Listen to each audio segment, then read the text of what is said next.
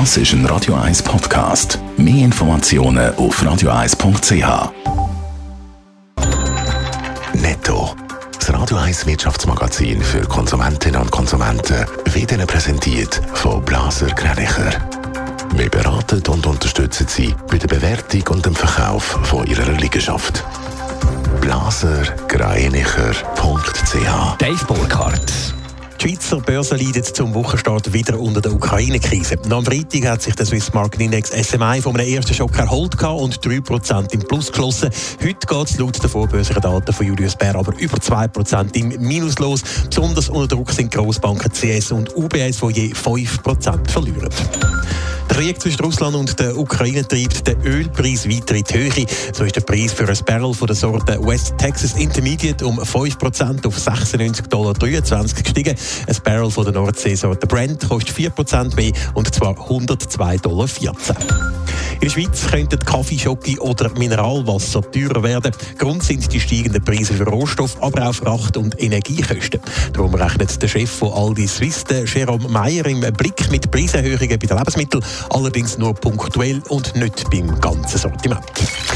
Wegen dem Einmarsch in die Ukraine wird Russland wirtschaftlich immer mehr in Schweizkasten genommen. Vor allem die EU hat in den letzten Tagen die Schrauben mit den Wirtschaftssanktionen zünftig angezogen, Dave Burkhardt. Ja, die EU die zieht im Moment so ziemlich alle Register, wenn es um die Sanktionierung von Russland geht in dem Konflikt. Dazu gehört unter anderem der Ausschluss von russischen Banken aus dem internationalen Zahlungssystem SWIFT.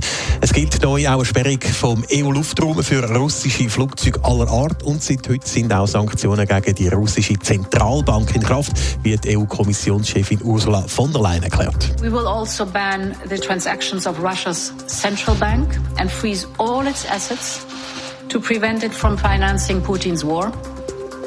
And we will target the assets of Russian oligarchs. Transaktionen mit der russischen Zentralbank werden also verboten. All ihre Vermögenswerte innerhalb von der EU werden eingefroren. Ebenso die von Oligarchen. Und der letzte Schritt der könnte heute auch der Bundesrat anordnen. Schwere Wirtschaftssanktionen gegen Russland also, da dürfte aber auch eine Retourkutsche kommen. Ja, Russland könnte im Westen zum Beispiel den Gashahn abdrehen und das wäre dann relativ bald äh, ziemlich gut spürbar. Der Wirtschaftsexperte Peter Fakun sagt zwar, für diesen Winter und die nächsten Monate dürfte das Gas in der Schweiz zwar noch lange, aber Westeuropa, Deutschland, auch die Schweiz müssen jetzt die nächsten paar Monate tatsächlich Alternativen im Hinblick auf Herbst und Winter suchen. Es ist nicht anzunehmen, dass Erdgaslieferungen aus Russland im November, Dezember 2022 wieder möglich sind. Und dann gibt es wirklich ein Problem, weil die Schweiz und auch die EU die Hälfte von ihrem Gas aus Russland beziehen. Netto. Das Radio 1 Wirtschaftsmagazin für Konsumentinnen und Konsumenten.